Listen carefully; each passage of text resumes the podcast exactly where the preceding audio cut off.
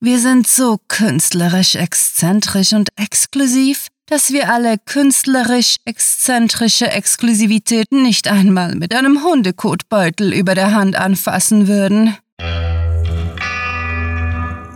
Willkommen zum Cluecast.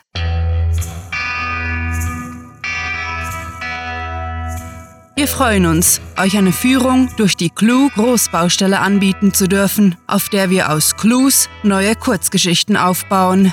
Bitte beachtet, dass euch nur die auf Patreon verfügbaren Sicherheitshelme ausreichend vor herunterfallenden Bleistiften schützen. Also kauft erst da ein.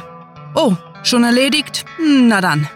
Viel Spaß mit der Kurzgeschichte.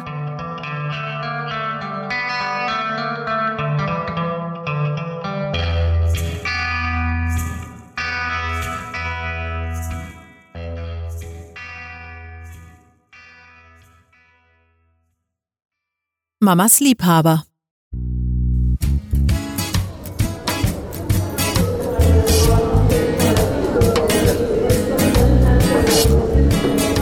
Es ist jetzt ziemlich genau 18 Jahre her, seit Papa Mama verlassen hat.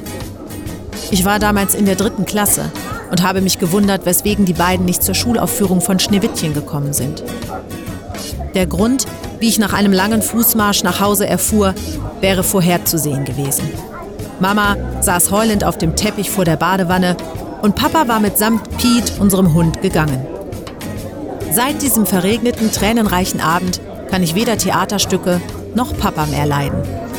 Sind meine Haare okay? fragt Mama mich erneut. Also nicke ich schief lächelnd. In Wahrheit ist ihre Frisur alles andere als in Ordnung. Denn genauso wie das restliche Erscheinungsbild meiner lieben Mutter wollen sie partout nicht zu ihrem Alter passen. Bist du sicher? Ich habe das Gefühl, dass sie da hinten komisch abstehen. Nein, Mama, keine Sorge, versuche ich sie zu beruhigen, während sie weiter aufgeregt in ihren wasserstoffblond tupierten Strähnen herumnestelt. Jetzt hör schon auf, es ist alles bestens. Ach, Frettchen, wenn du wüsstest. Sie bemüht sich gar nicht erst darum, mir zu erklären, was ich wissen müsste, sondern zupft stattdessen hektisch einige Flusen von ihrem Mantel. Nun atme mal tief durch, Mama. Das ist ja nicht so mit ansehen. Eigentlich wollte ich ihr sagen, sie würde mit ihrer Nervosität noch einen Schweißausbruch provozieren. Ein Symptom der Wechseljahre, dem ich freudlos entgegensehe. Ließ es aber bleiben. Das sagst du so. Für dich ist das alles ja noch ein Spiel. Warte nur, wenn du mal in meinem Alter bist, dann nimmst du es nicht mehr so leicht. Vielleicht hat sie recht.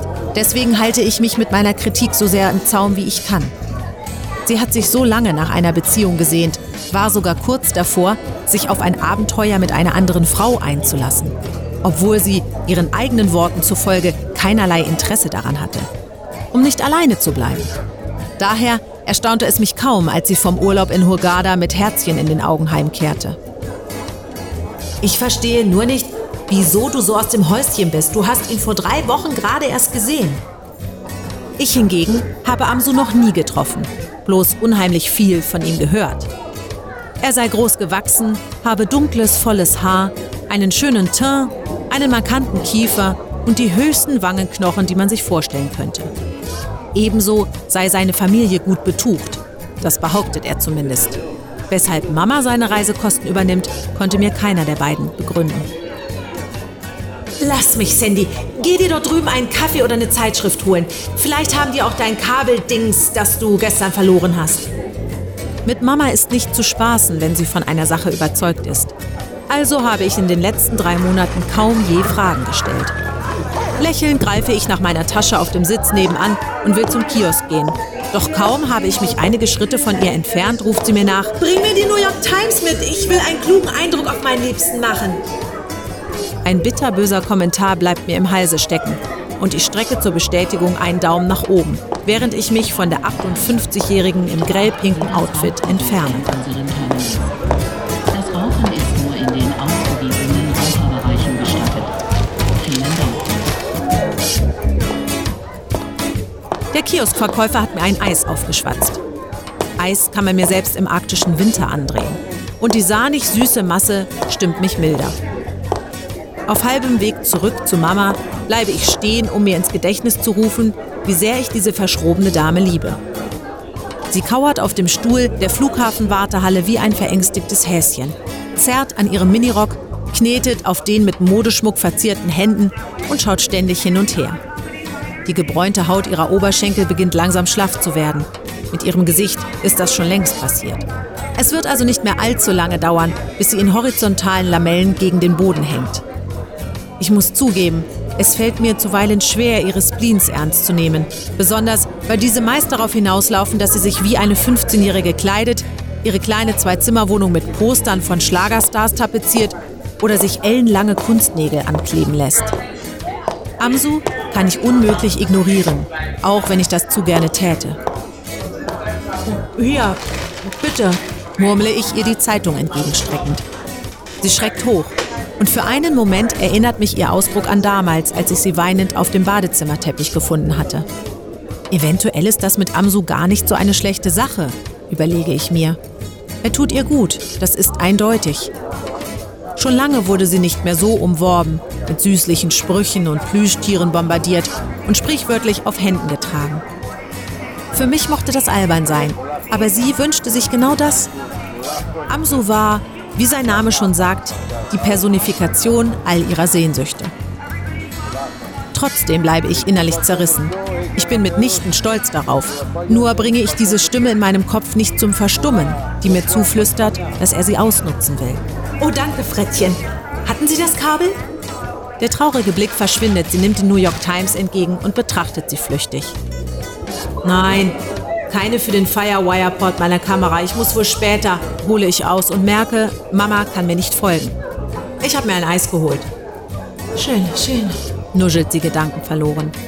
Dann meint sie über beide Backen strahlend, noch eine halbe Stunde. Ich freue mich so. Du auch? Klar, lüge ich Mama an. Ich bin schon gespannt auf ihn.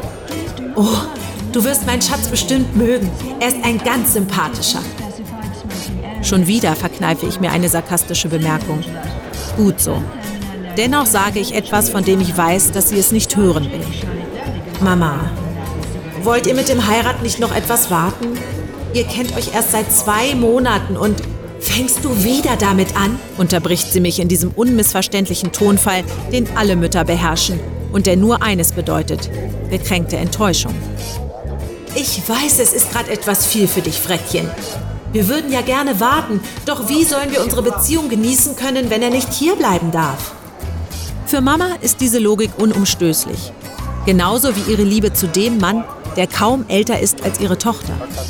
Ich bin mir unsicher, ob es ihre verzweifelte Einsamkeit ist, wegen der sie Amso durch die rosa Brille sieht, oder ob sie schlicht und einfach ein unverbesserlicher Optimist blieb, ungeachtet ihrer schlechten Erfahrungen. Dass ich mit meinen Befürchtungen falsch liegen könnte, kommt mir zwar in den Sinn, daran glauben kann ich allerdings nicht. Ihr könntet noch eine Weile telefonieren und euch besuchen. Mama reagiert mit Kopfschütteln auf meinen Vorschlag. Wie stellst du dir das vor? Die Flüge sind teuer und ich habe keinen Goldesel im Keller. Kein Wort von der angeblich reichen Familie. Er hatte ihr gesagt, seine Eltern verweigerten ihm den Zugang zum Vermögen. Sie wären wenig begeistert von seiner Beziehung zu einer Deutschen. Mama klang niedergeschlagen, als sie mir davon erzählte. Aber ich denke, ihr gefällt das ganz gut. Für sie war das romantisch, wie Romeo und Julia. Mich macht es bloß noch skeptischer. Ach, Mama, seufzte ich resigniert. Ich weiß auch nicht, was ich dir noch sagen soll. Ich drück die Daumen. Das tue ich. Wirklich.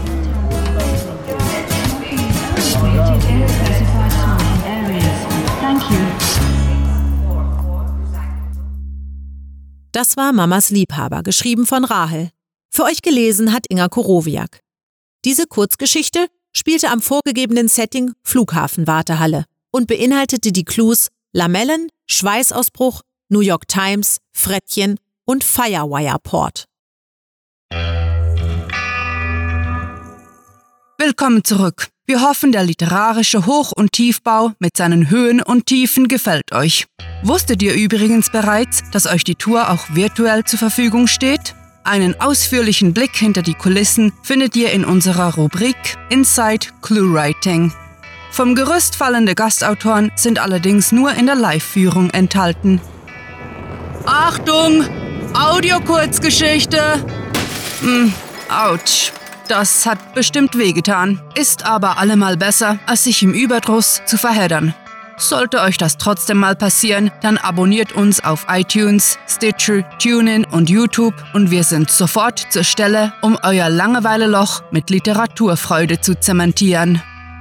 Selbstverständlich wird bei uns auf Arbeitssicherheit geachtet, weshalb wir Sicherheitsinspektoren beschäftigen, die mit ihren geübten Stimmbändern für eure literarische Sicherheit sorgen. Besucht diese Helden des Cluecast auch auf ihren Seiten und vergesst nicht, dem Echo ihrer Stimmen zu folgen. So, bevor die Bücher vom Gerüst herunterfallen und uns erschlagen, wollen wir in den Buchstapler einsteigen und vom Gelände tuckern. Wenn euch diese Führung gefallen hat, dann macht uns ebenfalls einen Gefallen Bewertet diese und alle anderen Touren, indem ihr auf die gelben Bleistifte auf cluewriting.de klickt und, wenn ihr uns eine ganz besondere Freude machen wollt, repariert uns mit euren Rezensionen.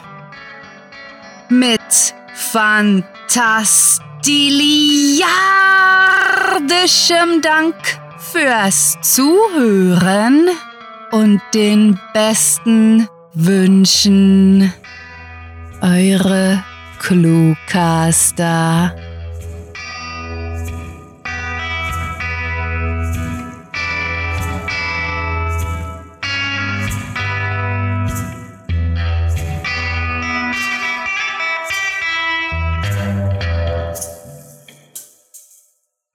Unser heutiger Outro-Spruch wird uns freundlicherweise zur Verfügung gestellt von J.M. Volkmann und hat garantiert eine gute stuhlregulierende Wirkung.